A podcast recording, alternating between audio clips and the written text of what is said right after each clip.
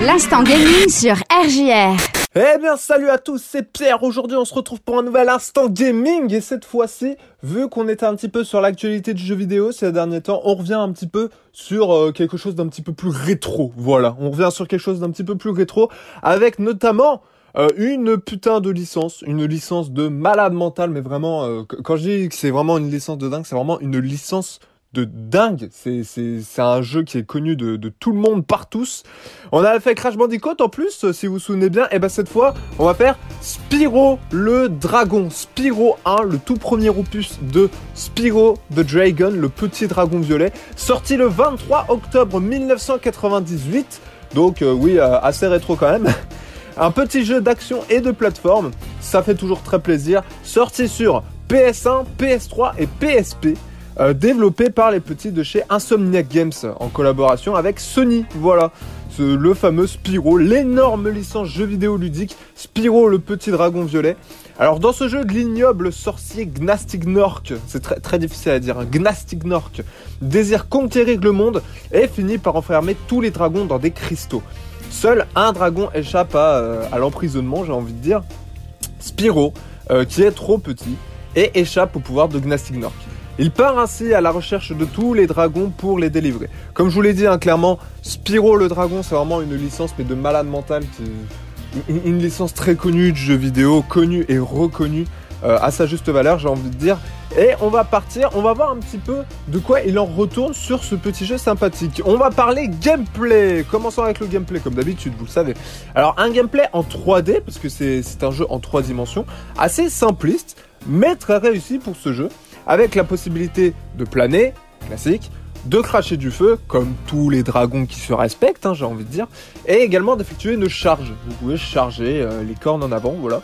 Alors, ce gameplay est, par ailleurs, enrichi avec divers éléments dans le niveau. Bon, on en reparlera un petit peu plus en détail dans le level design, euh, mais euh, il est enrichi avec des éléments dans le niveau, comme des boosts pour améliorer notre charge, ce genre de choses. Alors tout le gameplay a une maniabilité qui est complètement mais irréprochable. Il est vraiment assez simple d'utiliser tous les mouvements du dragon sans problème, mais vraiment sans problème. Seul bémol, euh, il vous faut privilégier quand même la DualShock, parce que bon, si vous vous souvenez bien, pour la PS1, il y a, euh, il y a deux manettes en fait. Il y a la DualShock et il y a l'autre, la DualShock qui possède du coup les sticks, euh, les sticks analogiques finalement. Et là, il vous faut privilégier la DualShock parce que, euh, comme manette, hein, parce que avec une autre manette de PS1, bah, c'est un petit peu plus galère de jouer avec euh, avec la croix directionnelle. Spyro manque un peu de précision dans ses déplacements. C'est dommage, mais bon, c'est vraiment le petit bémol qui, qui gâche, ce qui est outrement plus cool. Level design, bah tiens, on va en parler maintenant. Alors dans le level design, c'est assez simplement du Mario 64, hein, très clairement. Euh, les étoiles sont remplacées ici par des dragons. Euh, le hub du château de, Peach est remplacé par des portails.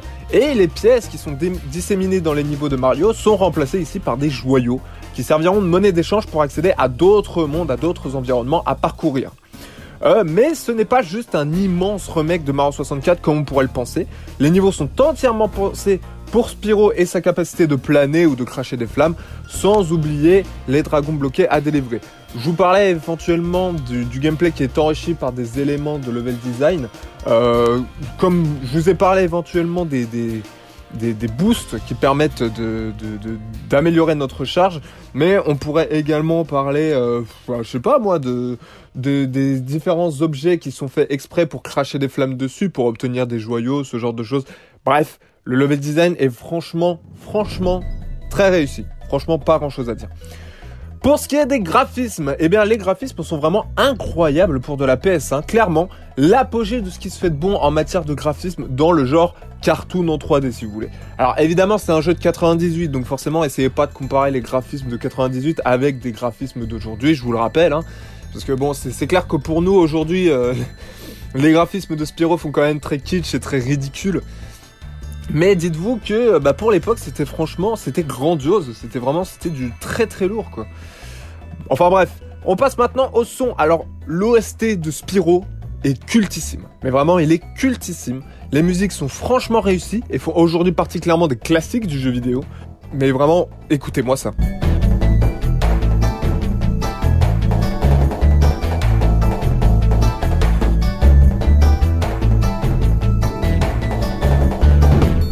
Ah, ça en fait remonter des souvenirs. Hein. ça fait remonter des souvenirs, je sens là pour euh, pour les deux trois nostalgiques qui doivent m'écouter. Et pour ce qui est des dialogues, alors pendant les, les cinématiques ou lorsque l'on délivre un dragon, euh, les voix des acteurs sont là aussi très réussies, interprétées par des acteurs grandioses en plus, donc euh, que demander de plus j'ai envie de dire.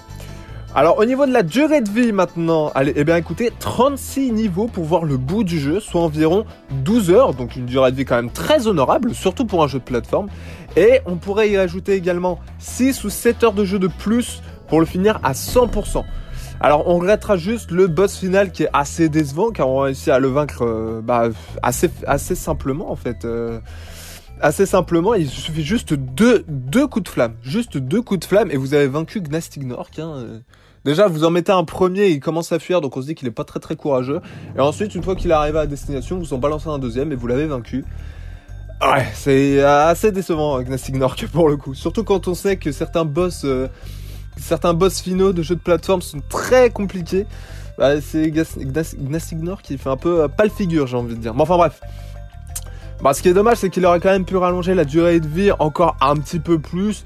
Mais le combat se termine rapidement et n'a franchement rien d'épique. Vraiment dommage. C'est le, boss final, c'est vraiment une, belle déception quand même. Hein. Pas non plus une grosse déception puisque c'est vraiment, c'est vraiment, c'est également là encore un tout petit défaut par rapport à ce qu'il y a d'outrement plus cool, mais euh, c'est pas non plus, euh, c'est pas non plus une franche réussite quoi. Bon et eh bah ben, écoutez, petite conclusion, et eh bah ben, Spyro n'a clairement pas volé sa notoriété ni son succès avec ce premier jeu et ce premier opus. Il s'agit là franchement d'un monument du jeu vidéo. Et pour tous les fans de Crash Bandicoot ou de Mario 64, vous allez vraiment prendre grand plaisir avec ce Spyro the Dragon. Et il serait cruel franchement de signaler les quelques défauts du jeu et de les retenir contre lui. Ce serait franchement, franchement injuste. Vous pouvez en plus le retrouver aujourd'hui avec des graphismes en plus beaucoup plus actuels, beaucoup plus beaux, euh, si vous n'êtes pas trop rétro, hein, avec la fameuse Reunited Trilogy qui regroupe les trois premiers opus de, de Spyro. Un peu comme pour Crash Bandicoot où ils avaient fait la Insane Trilogy qui regroupe les trois premiers opus de Crash Bandicoot. Et ben là on a la même chose pour Spyro. Voilà, donc euh, que demander de plus? Que demander de plus, tout simplement. Bon, et eh bah ben, écoutez, c'est tout pour l'instant gaming, c'est tout pour moi. Je vous remercie de ces quelques minutes d'attention. N'hésitez pas à aller vérifier toutes mes précédentes chroniques sur rgrradio.fr. Et en attendant, écoutez, moi, euh, je vous retrouve la prochaine fois. Vu qu'on a parlé rétro, bah, la prochaine fois, ce sera encore un petit peu plus d'actualité du jeu vidéo. On y reviendra un petit peu plus parce qu'en ce moment, il y a quand même beaucoup de nouveaux jeux qui sortent, qui sont, euh, qui sont franchement géniaux, géniaux, franchement géniaux. Euh, et je ne manque pas également de vous rappeler qu'il y a également le Game in Reims cette année. Il y a le Game in Reims le 4 et 5 décembre. Euh, donc euh, c'est le week-end, le premier week-end de décembre, 4 et 5.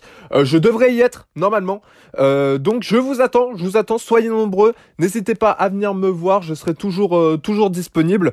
Et en attendant, eh ben écoutez, moi mesdames et messieurs, je vous dis bye bye et à la prochaine. Et comme et pour ma part, vous le savez, eh ben c'est un game over. Allez, ciao tout le monde.